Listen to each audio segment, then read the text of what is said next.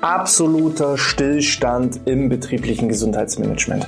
Warum krankt das BGM derzeit? Darum geht es heute im BGM Podcast, der Podcast über betriebliches Gesundheitsmanagement für kleine und mittelständische Unternehmen.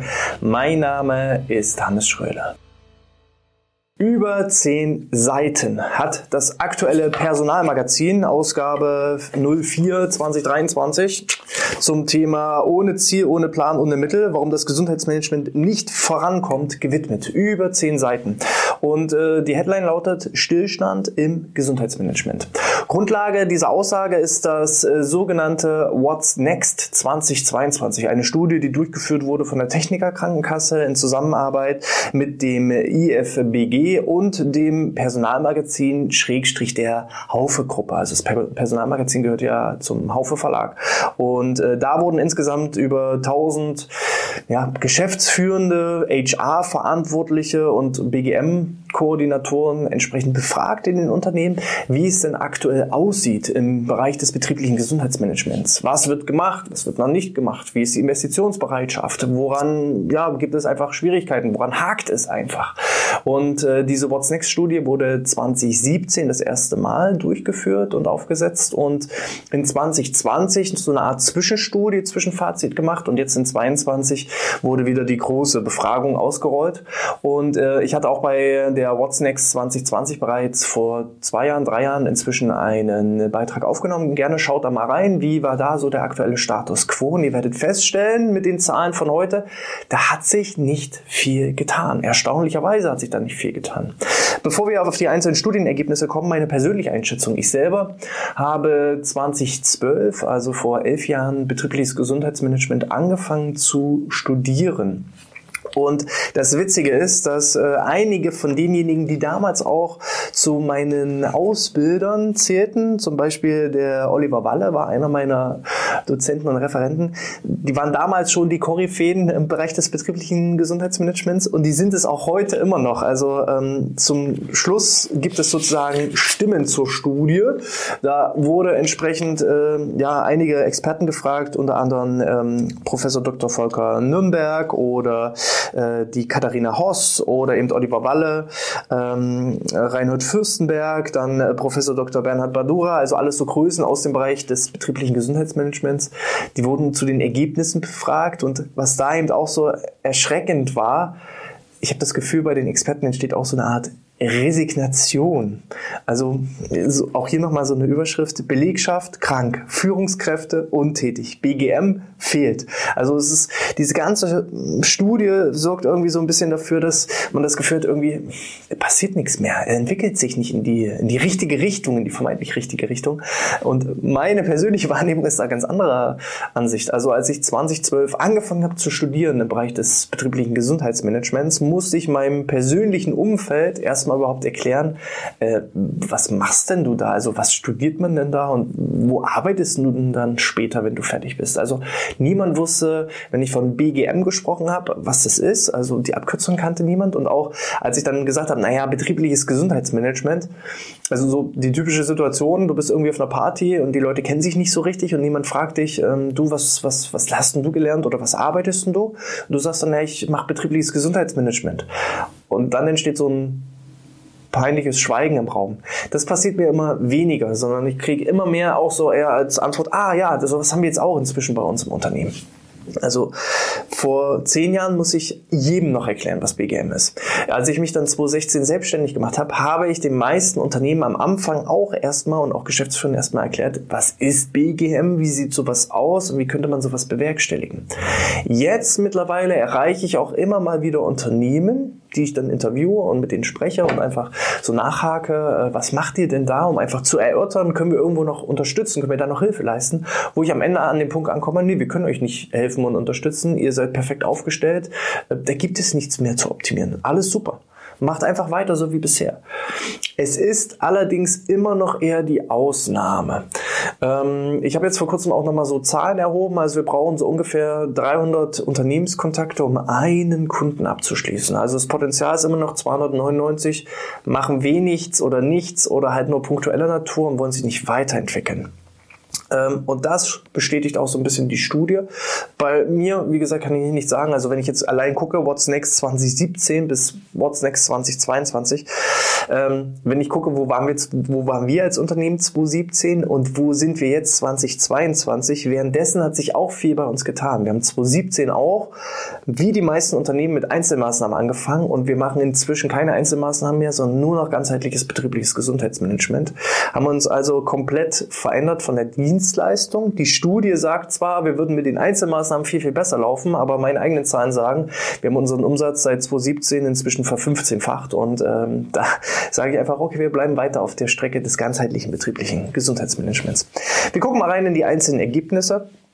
Ähm, bevor, bevor wir da reingehen, eine wichtige Anmerkung noch. Also es haben ungefähr 1000 äh, ja, geschäftsführende HRler und BGM-Verantwortliche an der Studie dran teilgenommen und Zumindest mir geht es so. Ich kriege auch häufig so eine E-Mail, hallo, wir haben hier eine Umfrage, würden Sie an dieser Umfrage teilnehmen? Und dann gucke ich mir das Thema der Umfrage an. Und wenn ich mit dem Thema der Umfrage nichts anfangen kann, dann nehme ich meistens auch an der Umfrage nicht teil. Wenn ich mich aber identifizieren kann mit dem Thema der Umfrage, dann nehme ich auch dran teil. So und äh, ich habe jetzt hier die Einladung nicht bekommen äh, von äh, für die What's Next Studie daran teilzunehmen, ähm, aber hätte ich sie bekommen, hätte ich daran teilgenommen, weil es wäre um das Thema Gesundheitsförderung, gesundes Führen, Gesundheitsmanagement gegangen und damit kann ich mich identifizieren. Bedeutet für mich die Ergebnisse, 1000 Unternehmen ist ja jetzt auch nicht so repräsentativ für unsere Gesamtgesellschaft äh, in Deutschland, sondern ist ja auch nur ja, punktueller Natur. Ich gehe davon aus, dass die Ergebnisse sogar fast noch ein bisschen besser sind als in der Realwirtschaft, hätte man jetzt alle Unternehmen befragt. Weil ähm, die erste Frage lautet zum Beispiel, wie sorgen Sie für die Gesundheit Ihrer Mitarbeitenden? Und dann sagen 8,4 Prozent gar nicht und äh, ganze 27 Prozent sagen, wir haben ein ganzheitliches BGM. Und ich glaube nicht, dass 27 Prozent aller Unternehmen, die es hier in Deutschland gibt, tatsächlich schon ein ganzheitliches BGM haben. Das ist nicht meine Wahrnehmung. Ich würde es eher fast so vom Gefühl her wahrnehmen, 27 Prozent machen doch gar nichts und 8,4 Prozent äh, sagen, sie haben ein ganzheitliches. Und deswegen muss man das auch nochmal so ein bisschen in ein sogar fast noch schlechteres äh, Bild rücken.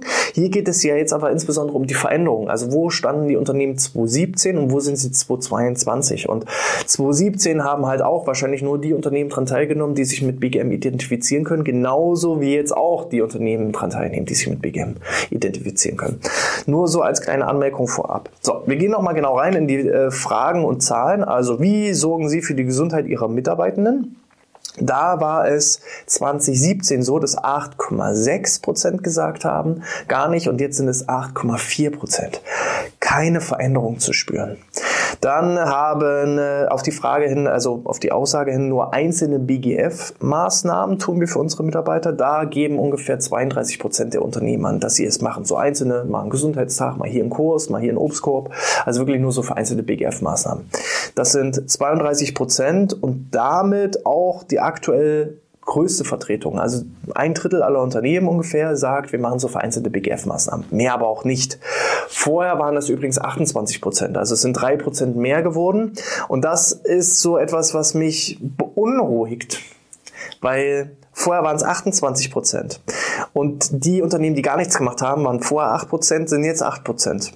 Also haben wir keine Veränderung von denjenigen, die gar nichts machen, hin zu denjenigen, die zumindest Einzelmaßnahmen machen. Nein, die Unternehmen, die vorher weiter waren, ähm, die, äh, da ist die Aussage zum Beispiel, BGM äh, ist im Aufbau. Ähm, einzelne BGF-Maßnahmen werden momentan umgesetzt.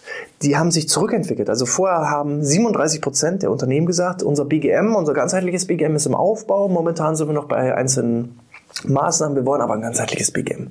Und die haben sich zurückentwickelt. Da sind es jetzt nur noch 29 Prozent, die sagen, ja, unser BGM ist gerade im Aufbau, wir machen aktuell nur Einzelmaßnahmen. Die sind zurückgewandert in, nee, wir haben uns dafür entschieden, wir machen wirklich nur noch Einzelmaßnahmen. Der Aufbau eines BGMs ist uns zu schwierig, zu herausfordernd, zu umfangreich, kriegen wir nicht hin. Und das ist das, was mich tatsächlich extrem beunruhigt. Also es ist nicht nur Stillstand aus meiner Sicht, sondern ein extremer Rückschritt bei diesen Befragungsergebnissen. Ähm, auf die Frage hin, wer hat ein ganzheitliches BGM, waren wir vorher bei 26,3 Prozent und jetzt sind es 27 Prozent. Und 3,3 Prozent haben gesagt, ähm, ich weiß nicht, keine Ahnung. ob wir irgendwie was machen in Sachen Gesundheit oder nicht. Also wenn ich nicht weiß, ob etwas in Sachen Gesundheit für die Mitarbeiter gemacht wird, dann wird meistens wahrscheinlich auch nichts gemacht in Sachen Gesundheit. So. Das heißt für mich eigentlich, gar nicht hat sich mehr entwickelt. Einzelne BGF-Maßnahmen hat sich mehr entwickelt. Ähm, die, die es aufbauen wollen, hat sich extrem zurückentwickelt. Es wird immer mehr gesagt, nee, ein ganzheitliches BGM brauchen wir nicht, wollen wir nicht, möchten wir nicht. Und ähm, ein ganzheitliches BGM ist ungefähr gleich geblieben, die Unternehmen, die das gemacht haben. Bedeutet aber auch, die, die es machen, die behalten es auch bei. Und das hat ja auch seine Gründe. Warum machen die das? Wahrscheinlich, weil es irgendwo hilft und unterstützt. Und das ist auch so meine Erfahrung. Die Unternehmen, die etwas machen und dann meistens auch damit sehr, sehr positive Erfahrungen sammeln, die machen immer mehr. So, und da, das ist das, weshalb es auch diesen Podcast hier gibt. Ähm, es gibt eine Negativspirale und es gibt eine Positivspirale. Habe ich erstmal kranke Mitarbeiter, dann werden die Mitarbeiter, die da sind, noch stärker überlastet und die werden dann auch früher oder später krank. Das führt zu Unzufriedenheit, dann steigt die Fluktuation. Wenn die Mitarbeiter das Unternehmen verlassen, dann führt das automatisch dazu, dass die, die noch da sind, noch mehr machen müssen und die werden dann noch unzufrieden und verlassen auch irgendwann das Unternehmen. Ich beobachte Unternehmen, die habe ich vor einigen Jahren kontaktiert und da war der Krankenstand so, lala. Der war nicht gut, der war aber auch noch nicht beängstigend. Und die haben gesagt, nee, brauchen wir noch nicht, ist noch zu umfangreich und ist noch zu schwierig und hm, wollen wir nicht. Und die rufen mich jetzt an und sagen, Herr Schröder, Sie haben uns vor ein paar Jahren da mal was erzählt ähm, und wir sind jetzt an einem Punkt mit 20 Prozent, 25 Prozent Krankenstand. Äh, Sie sind sozusagen unser letzter Strohhalm. Wir haben hier fast keinen mehr, der entsprechend ja, die Arbeit umsetzen kann. Wir müssen jetzt wirklich über ein Gesundheitsmanagement nachdenken. Und dann ein BGM zu integrieren ist extrem herausfordernd. Man sollte es präventiv betrachten und immer dann schon in das Unternehmen integrieren, wenn es noch gut läuft.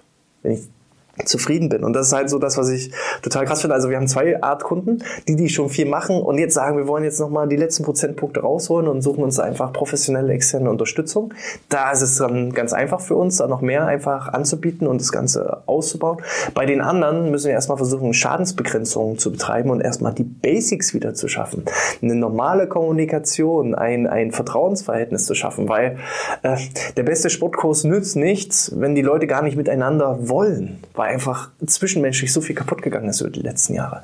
Und ähm, da ist es dann extrem herausfordernd und braucht einfach viel, viel länger Zeit. So, wir schauen mal rein. Also nicht einmal ein Drittel der Befragten, das ist jetzt praktisch der Text, den ich euch vorlese, der hier so teilweise ähm, dargestellt ist, nicht einmal ein Drittel der Befragten hat ähm, tatsächlich ein ganzheitliches BGM eingeführt, da sich als klassischer Managementprozess über eine Bedarfsanalyse, die daraus abgeleiteten Maßnahmen und eine wiederholte Wirksamkeitsprüfung tatsächlich mit den unternehmensspezifischen ganzheitlichen Belastungen der eigenen Belegschaft auseinandersetzt. Es werden eher Einzelmaßnahmen, Arbeitssicherheitsmaßnahmen, Eingliederungsmanagement, äh, Versorgungsmanagement, Management, digitale Gesundheitsberatung, verhaltensbezogene Maßnahmen, Online-Coachings, Maßnahmen im Bereich der Ergonomie, Sport und Bewegung als eine Art Einzelmaßnahmen durchgeführt. Knapp drei von vier Organisationen haben noch kein ganzheitliches BGM etabliert. Äh, schön gefällt mir, ähm, haben noch kein ganzheitliches BGM etabliert. Also da sieht man schon mal, ähm, zumindest der Verfasser des Textes hat die Hoffnung noch nicht aufgegeben. Ich tatsächlich auch noch nicht, weil ich einfach sehe, bei uns zumindest äh, von der Wahrnehmung her, geht es in die richtige Richtung. Zumindest die Unternehmen, mit denen ich spreche. Ähm, die größten Fehler im Gesundheitsmanagement ist eher so aktionistisch das Ganze zu ergreifen. Insbesondere vier Entwicklungen sorgen dafür, dass äh, die Gesundheitsbemühungen in den Unternehmen ins Leere laufen. Hier wurden vier Punkte identifiziert. Also, ähm, erster Punkt ist, das Gesundheitsmanagement adressiert nicht alle Personengruppen im Unternehmen, sondern ist eher meistens sogar auf die Personengruppen ausgerichtet, die vermeintlich einfach zu erreichen sind und die vielleicht auch gar nicht den Bedarf hätten. Ähm, Aktionismus statt Hausaufgaben, also immer lieber eher einen Gesundheitstag, einmal Regentanz und Shishi, als wirklich Analyse zu machen, den Bedarf zu ermitteln, dadurch Maßnahmen ableiten. Das dauert natürlich viel, viel länger, ist viel, viel anstrengender, ist vielleicht auch kostenintensiver, zeitintensiver, personalintensiver. Aber Aktionismus, einmal einen Gesundheitstag machen, das, ob du den machst oder nicht machst, das macht keinen Unterschied. Ähm, gesunde Führung bleibt völlig außen vor. Gerade in großen Unternehmen sehe ich auch da, ähm, da gibt es eine eigene Abteilung, die eben für Personalentwicklung und Führungskräfteentwicklung zuständig ist. Und die sind überhaupt nicht vernetzt mit dem Gesundheitsmanagement. Aber der beste Entspannungskurs nützt nichts, wenn ich durch meinen Vorgesetzten und Boss entsprechend krank werde und belastet werde, weil der einfach eine schlechte Führung macht. Ähm, das gehört zusammen. Also gesunde Führung, Kommunikation, Wir-Gefühl, Teamgefühl, das ist die Basis. Erst das muss geschaffen werden, dann ist ein betriebliches Gesundheitsmanagement möglich, aus meiner Sicht. Hm, keine Investitionen in den Aufbau eines strukturierten BGMs. Zu den Zahlen, was tatsächlich investiert wird, dazu dann auch gleich später mehr, aber das sind so die vier Hauptpunkte. Also an die falschen Personen, ähm, nur Aktionismus statt Nachhaltigkeit, keine gesunde Führung integriert in diesen ganzen BGM-Prozess. Die Führungskräfte werden teilweise gar nicht richtig abgeholt mit dem Thema. Es wird eher so als notwendiges Übel von den Führungskräften und als zusätzliche Aufgabe wahrgenommen wahrgenommen. Und dann eben auch keine Investitionsbereitschaft. Da auch noch mehr einfach ähm, reinzugeben. So, dann äh, schauen wir rein, wie sieht das aus mit diesen Personengruppen. Also wir gehen mal jetzt so auf die einzelnen Punkte ein. Ähm, die Personengruppen, um die sich die Gesundheitsverantwortlichen aktuell am meisten kümmern, sind so die Studienergebnisse, Führungskräfte, Homeoffice-Beschäftigte und hybrid Arbeitende, Teilzeitbeschäftigte und Auszubildende bzw. junge Beschäftigte. Um die vier kümmern sie sich. So. Und um andere kümmern sie sich nicht. Tatsächlich zeigt sich als aktuell besonders belastend, aber ganz andere Beschäftigtengruppen, insbesondere gewerbliche Beschäftigte und Personen in Schichtdienst. Doch gerade diese liegen durchweg unter den Radar der Befragten. Gewerbliche Beschäftigten wird von 65 Prozent der Befragten aktuell keine oder eher geringe Bedeutung bei BGF und BGM-Maßnahmen beigemessen auch ich erlebe in Gesprächen häufig so diese Aussagen, naja, diejenigen da, die gewerblichen Mitarbeiter, die sind einfach schwer zu erreichen und deswegen machen wir für die nichts mehr. Wir haben das ein, zwei Mal versucht und es hat nicht geklappt. Was heißt aber ein, zwei Mal versucht? Auch hier wieder eher meistens Aktionismus. Man hat halt festgestellt, keine Ahnung, bei den Mitarbeitenden in der Verwaltung hat etwas gut geklappt, dann wird genau dasselbe auch den Mitarbeitenden im gewerblichen Bereich angeboten und dann stellt man fest, äh, nee, die wollen das gar nicht. Die wollen gar keine Sportkurse. Warum nur? Die arbeiten ja den ganzen Tag schwer körperlich und warum wollen die dann sich nicht noch danach, nach der Arbeit, völlig körperlich verausgaben? Also das macht ja überhaupt gar keinen Sinn. Ihr merkt hoffentlich mein, meine Ironie und Sarkasmus. Das heißt, auch hier wieder, es gibt die eierlegende Wollmilchsau nicht. Nicht eine Maßnahme, die ich dann einfach über alle drüber wegstülpen kann, sondern ich muss halt auch in Gespräche gehen, in, in, in Analysen reingehen. Auch die gewerblichen Mitarbeiter sind Menschen. Auch die haben Bedürfnisse, auch die haben Wünsche, auch die haben Ziele. Die sind aber manchmal anders. Die haben andere Bedürfnisse als vielleicht diejenigen, die Auszubildende sind oder in Teilzeit beschäftigt oder eben im Homeoffice sitzen. Da sind andere Wünsche da. Und die muss man nur erfüllen. Man muss sie identifizieren und erfüllen. Und dann ist gewerbliche Mitarbeiter genauso schwierig wie alle anderen Bereiche auch. Das ist ein Prozess.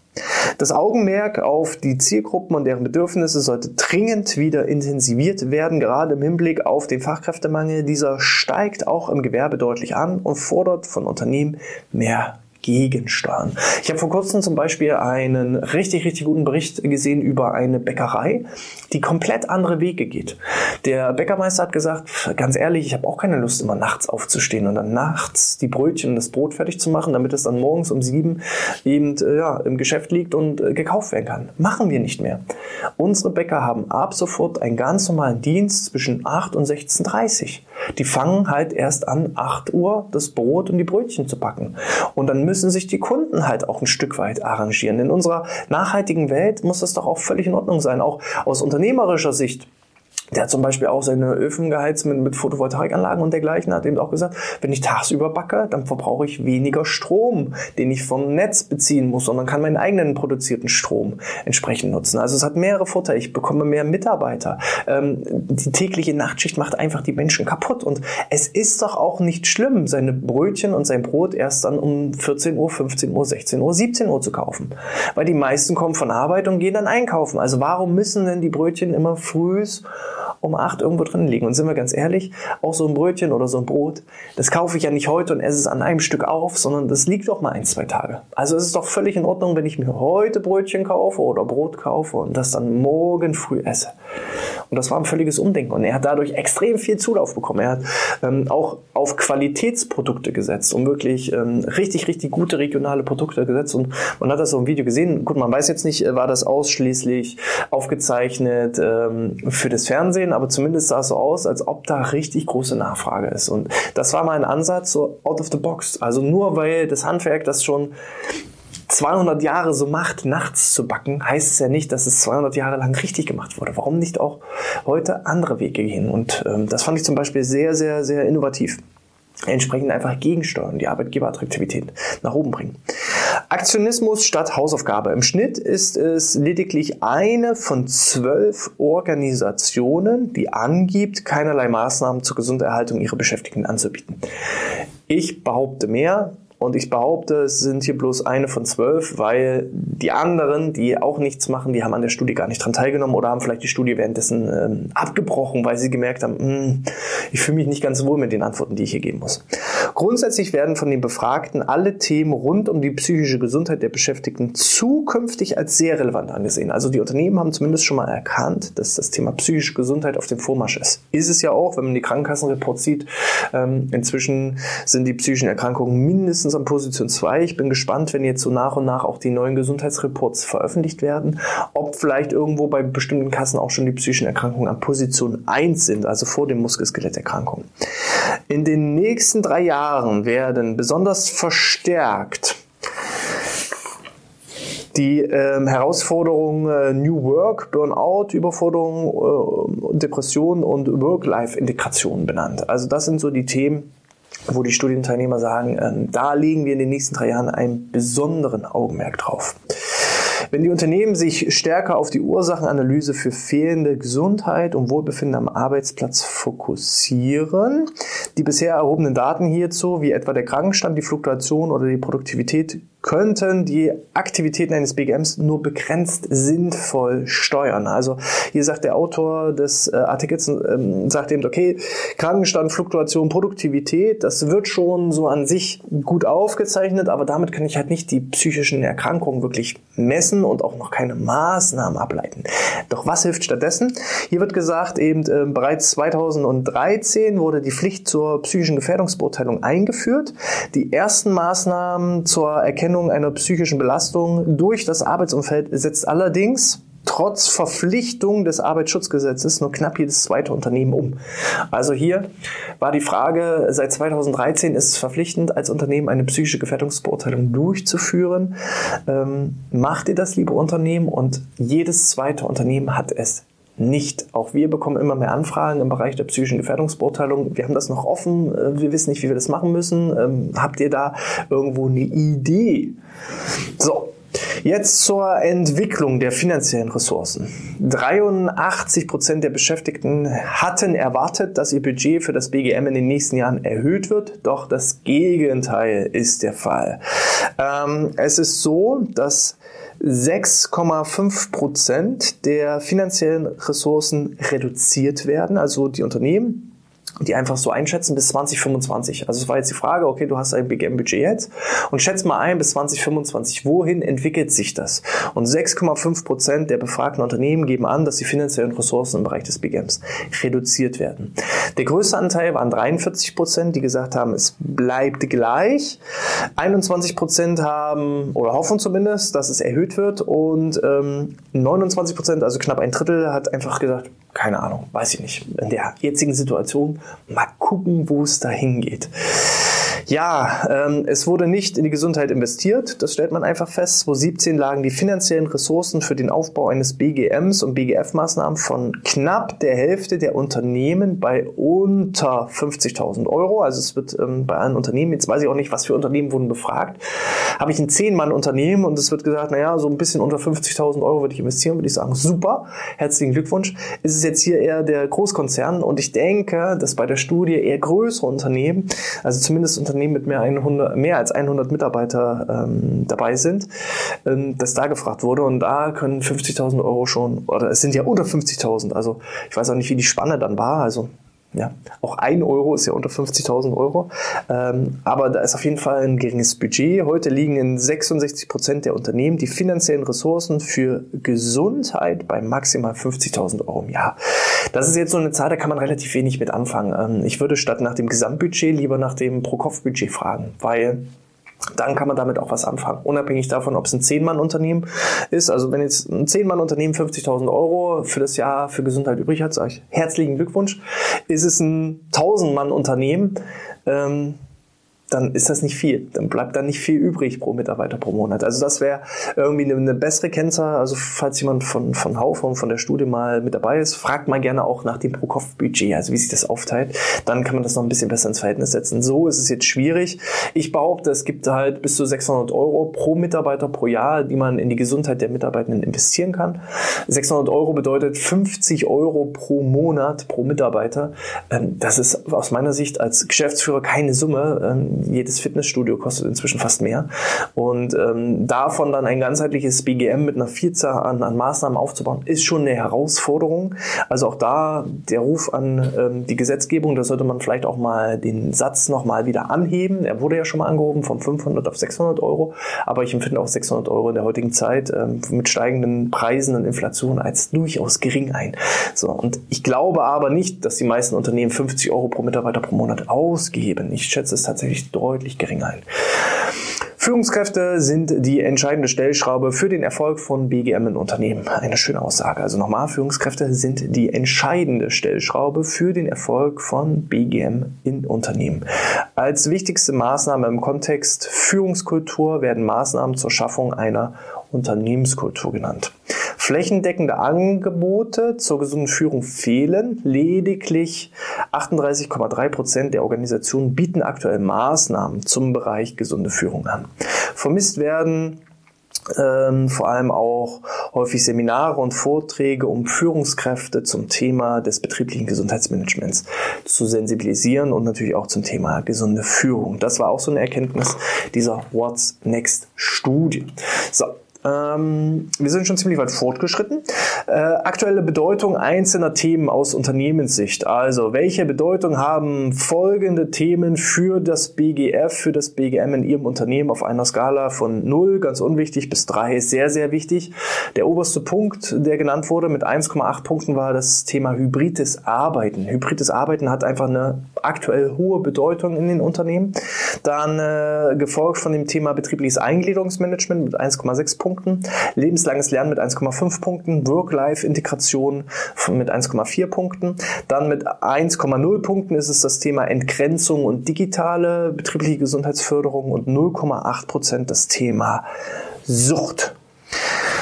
Was sind so wichtige Bereiche, die eben auch auf das BGM einzahlen? Also woran erkennen einfach auch die Gesundheitsverantwortlichen, dass das BGM eine wichtige Bedeutung hat? Ähm, das BGM soll das Gemeinschaftsgefühl stärken, soll eben auch im Bereich flexible Arbeit helfen, beim Thema Zeitdruck helfen, beim Thema Feedbackkultur helfen, Qualifizierung, das Thema digitale Kompetenzen, Employee Engagement und Gerechtigkeit. Das sind so die, ja, die wichtigsten Bereiche für das Thema BGM.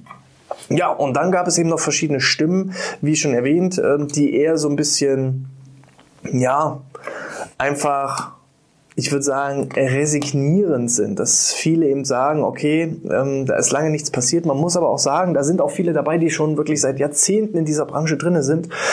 Und das ist auch so ein bisschen das, was mich traurig macht. Es fehlt irgendwie noch so an, an neuen Pionieren, an neuen Aushängeschildern, nach, an neuen, ja, man sagt ja, als Beispiel jetzt hier, Professor Dr. Volker Nürnberg ist ja bekannt als der PG, BGM-Papst. So. Und natürlich ist es eine Ehre, erstmal als BGM-Papst bezeichnet zu werden und, und dergleichen, aber es zeigt auch irgendwo, oh, wenn ich so an so einen Papst denke, das ist auch schon so ein bisschen die Jahre gekommen. Also ich kenne zumindest keinen Papst, der irgendwie mit 18 Jahren da an, an die Macht kam, sondern sind eher so die Gesetzterin. Und äh, da habe ich einfach festgestellt, es fehlt vielleicht auch manchmal so ein bisschen an Innovation, an neuen Dingen, an noch mehr Kommunikation, Sensibilisierung. Ich weiß nicht, vielleicht sitze ich hier selber in, in 10, 15 Jahren und bin genauso genervt und frustriert und merke einfach, es geht nicht vorwärts, aber das ist so das, was ich auf jeden Fall bei den alten Haudegen, bitte nicht falsch verstehen, also äh, alle, die jetzt hier angesprochen sind, ähm, ja, ob ob da einfach irgendwann auch so eine Art Resignation eintritt und man sagt, ach, ich kann nicht mehr, ich will nicht mehr, passiert nichts mehr und äh, ich erzähle und erzähle und erzähle und es geht einfach nicht vorwärts und ja, Stillstand und Resignation. An dem Punkt bin ich glücklicherweise noch nicht äh, angekommen. Das liegt vor allem eben auch an euch. Ähm, wie seht ihr das? Seid ihr genau derselben Meinung? BGM, boah, aus meiner Sicht ein absoluter Zukunftsmarkt. Woran das liegt, da habe ich auch schon einige Beispiele hier im Rahmen des Podcasts gebracht, einige Episoden da gebracht. Ähm, oder doch eher Stillstand und Resignation passiert nichts mehr, entwickelt es sich vielleicht zurück, ist das Thema Gesundheit der Mitarbeitenden nicht mehr relevant. Ich sehe das nicht so, weil auch alleine, wenn ich in meiner Organisation äh, schaue, womit haben sich die Leute beschäftigt vor vier, fünf, sechs Jahren und wo sind wir jetzt? Ich, ich beobachte einfach von jedem einzelnen Menschen und auch, ich bin ja auch in verschiedenen Unternehmerverbänden, auch die Unternehmer beschäftigen sich mit dem Thema Gesundheit immer mehr. Und jetzt muss nur noch der, der Schalter kommen. Also jeder Geschäftsführer weiß, glaube ich, nur ein, in einem gesunden Körper steckt ein gesunder Geist und, und wie im Innen so im Außen. Wenn ich mich körperlich, mental, psychisch einfach fit fühle, dann bin ich auch leistungsfähig. Das weiß jeder Geschäftsführer. Und jetzt muss nur noch der Schalter umgelegt werden, dass man sagt, ah, ich muss das nicht nur für mich machen, sondern ich muss das auch für alle meine Mitarbeitenden machen. Und das funktioniert halt nicht nur mit einer einfachen Sache, ähm, sondern das muss ich ja irgendwo ganzheitlich angehen. Also beim BGM sollte ich mir auch als Verantwortlicher, als Geschäftsführer, als Führungskraft immer selber die Frage stellen, wenn ich jetzt die Maßnahme plane, würde ich das selber hingehen? Also finde ich das selber geil, das Angebot? Macht mich das, macht, spricht mich das an? Und wenn nicht, dann ist die Wahrscheinlichkeit auch groß, dass es auch die anderen nicht anspricht.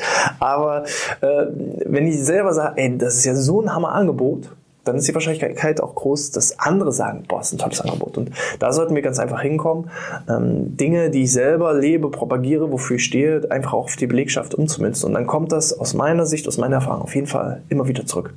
Aber wie steht ihr dazu? Schreibt es gerne in äh, den Kommentaren oder als 5-Sterne-Bewertung in iTunes oder der Apple Podcast App.